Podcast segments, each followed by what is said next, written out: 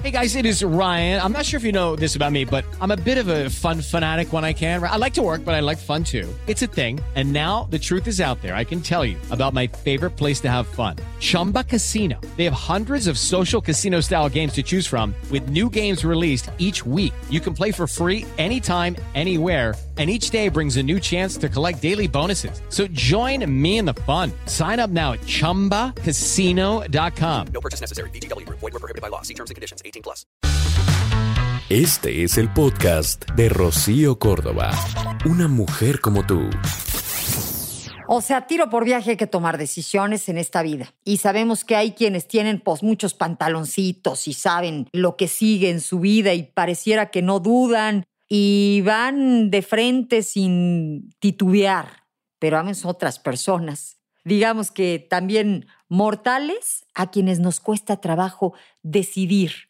Y si hay algo ineludible en esta vida, es justamente el elegir y tomar decisiones, tanto a nivel personal, pero familiar, laboral, social. Todo el tiempo hemos de tomar decisiones, para bien o para mal. ¿eh?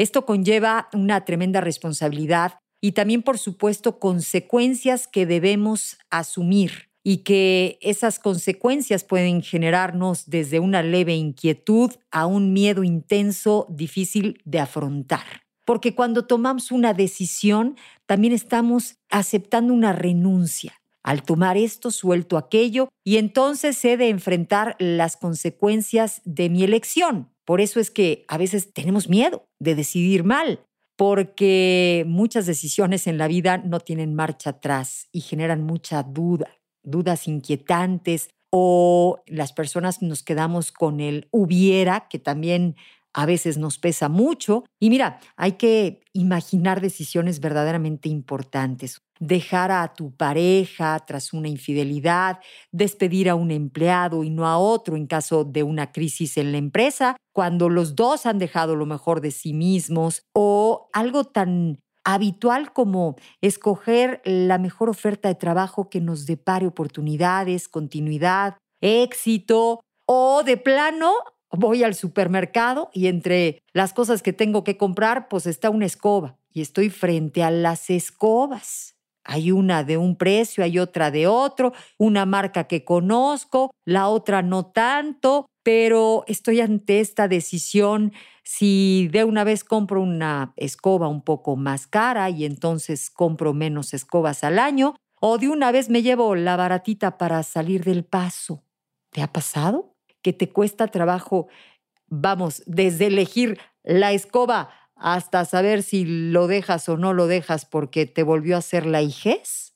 Así vivimos la vida. Unos, digamos que con más indecisión que otros. Pero ¿cómo saber si somos de esas personas a las que nos da miedo tomar decisiones? ¿Por qué nos da miedo el hecho de hacer una elección? ¿Cómo podemos enfrentarlo? Este es el tema. Hoy vamos a estar platicando acerca del miedo a tomar decisiones. Sí, la mente del ser humano es un órgano, digamos que muy complejo, que puede guardar muchos temores sobre las cosas más insospechadas. Y entre estas está el tomar decisiones. Todo el tiempo tenemos que hacerlo, con mayor o con menor grado, digamos que de relevancia, pero creo que a todos nos pasó desde niños el hecho de estar ante los distintos sabores de los helados, pues te angustiaba el hecho de elegir el de uva porque entonces no te ibas a llevar el de chocolate o qué pasaba si decías chocolate y entonces veías así con pues con duda el de el de uva que se iba a quedar por ahí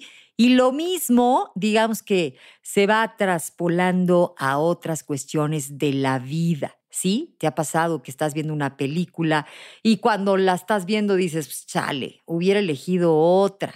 O cuando vas a comprar algo no sabes entre qué elegir. Pues sí, justo por el miedo de que no sea también la mejor opción o la renuncia que estás haciendo al elegir algo, pero vamos a imaginar decisiones verdaderamente importantes ante una infidelidad, el hecho de dejar o no a tu pareja o escoger la mejor oferta de chamba, declarártele a esa chava o ese chavo que tanto te gusta, pero pues pasa que luego a la oreja te habla el miedo y empieza a meterte cizaña y te paraliza por vislumbrar, digamos que un posible fracaso. y aquello te angustia y a veces te inmoviliza. Ya no quieres tomar decisiones, no sabes si sí, si no, y vas postergando las cosas. Mira, si tú te sientes identificada o identificado, pues probablemente tengas esto de decidefobia o más bien, pues sí, el miedo a tomar decisiones, que, mira, se relaciona directamente con este temor a la autonomía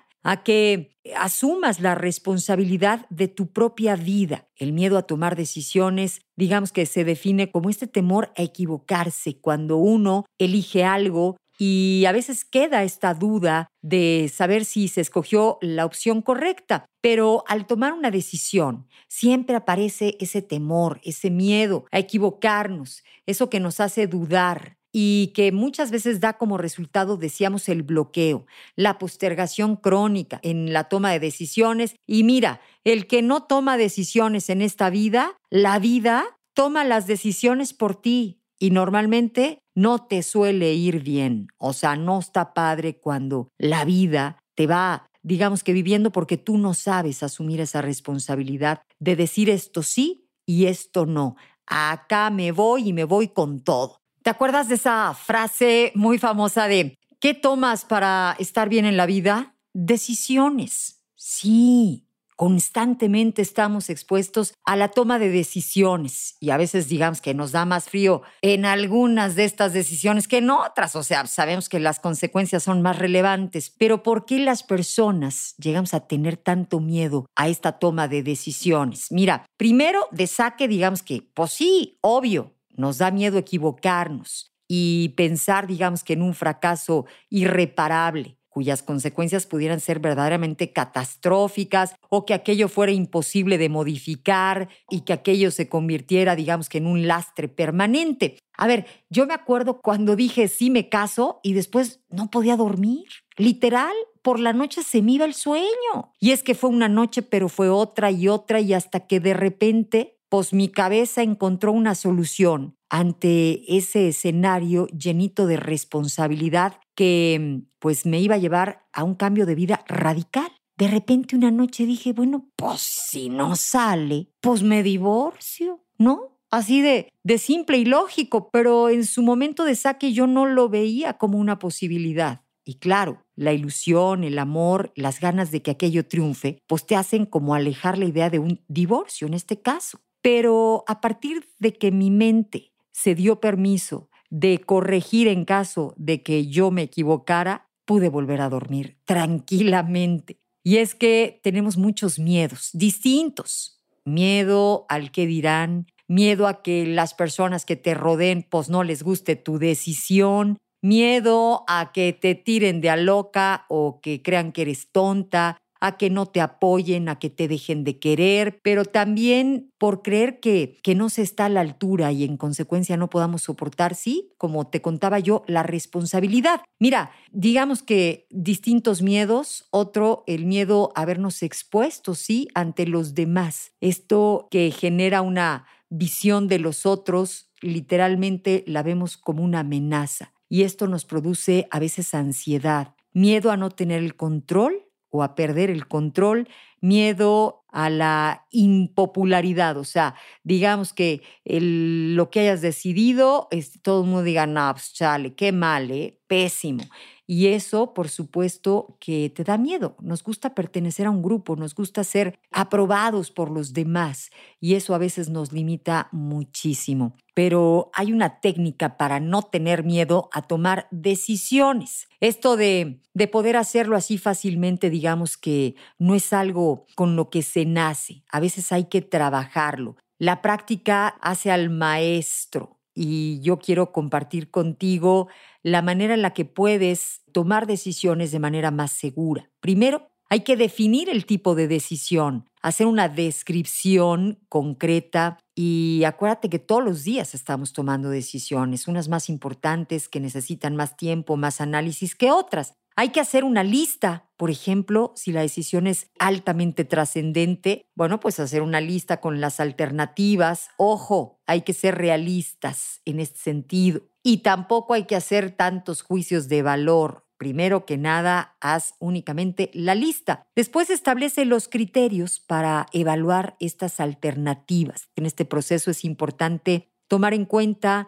la repercusión de la decisión, las emociones predominantes. Esto te ayuda a saber qué decidir. ¿Has oído la corazonada o me latió o ese asuntito? Ahí están metidas las emociones y hay que tomarlas en cuenta, ¿sabes? Para tomar una decisión. Claro, también considerando pues el criterio, ¿no? O sea, saber cuál es la problemática y a qué nos estamos enfrentando. Pero también hay que identificar las alternativas relevantes, hay que enfocarnos en aquellas alternativas que digamos que han tenido mayor puntuación. También hay que revisar perfectamente bien para que quede al final una única alternativa que sea la que tenga un mejor augurio y ejecuta y verifica los resultados hay que elaborar un plan de acción sobre cuándo y cómo vas a poder poner en marcha tu decisión. Pero repito la frasecita. Oye, ¿qué tomas para ser feliz? Decisiones. Esa gente que vive en un trabajo que le molesta, que le choca, que refunfuña todo el tiempo, pero no toma decisiones, no hace cambios en su vida, termina con una historia amargosa y triste o la persona que tiene una relación que no da para más, pero que está en su zona de confort, bueno, pues para los conformistas no se hizo la felicidad. Así que hay que tomar decisiones para dar giros en la historia de nuestra vida que son verdaderamente importantes para llegar a mejor puerto o para lograr el destino que tanto queremos. Es amor. El podcast de Rocío Córdoba, una mujer como tú, en iHeartRadio. iHeartRadio.